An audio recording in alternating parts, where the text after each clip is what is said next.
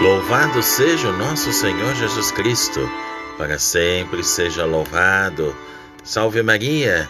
Meus queridos irmãos e irmãs, estamos aqui mais uma vez reunidos para o nosso santo do dia.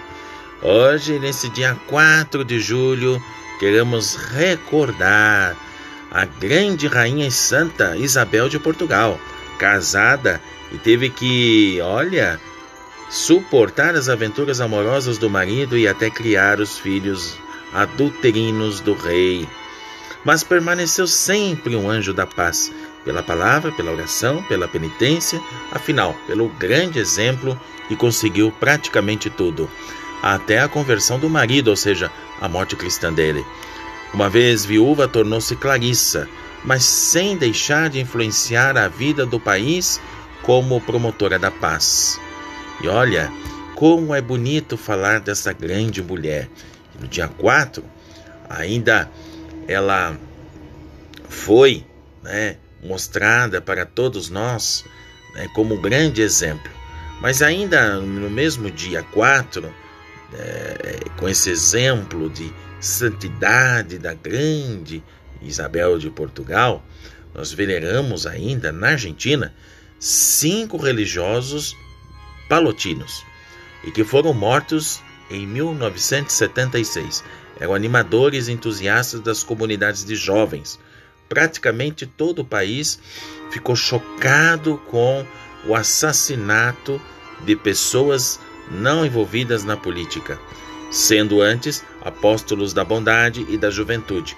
Seus nomes: padres Alfredo, Patrício, Kelly, Pedro, Dufal é, Alfredo Liadem é, e o seminarista Salvador Barbeito e José Emílio Barletti.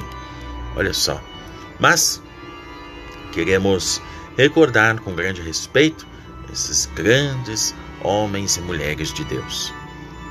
Mas afinal, da Argentina para Creta, aí na Grécia veneramos Santo André, teve enorme influência na liturgia grega, pela composição de hinos, pela introdução da grande prece eucarística e pelos cânticos tão lindos da Quaresma.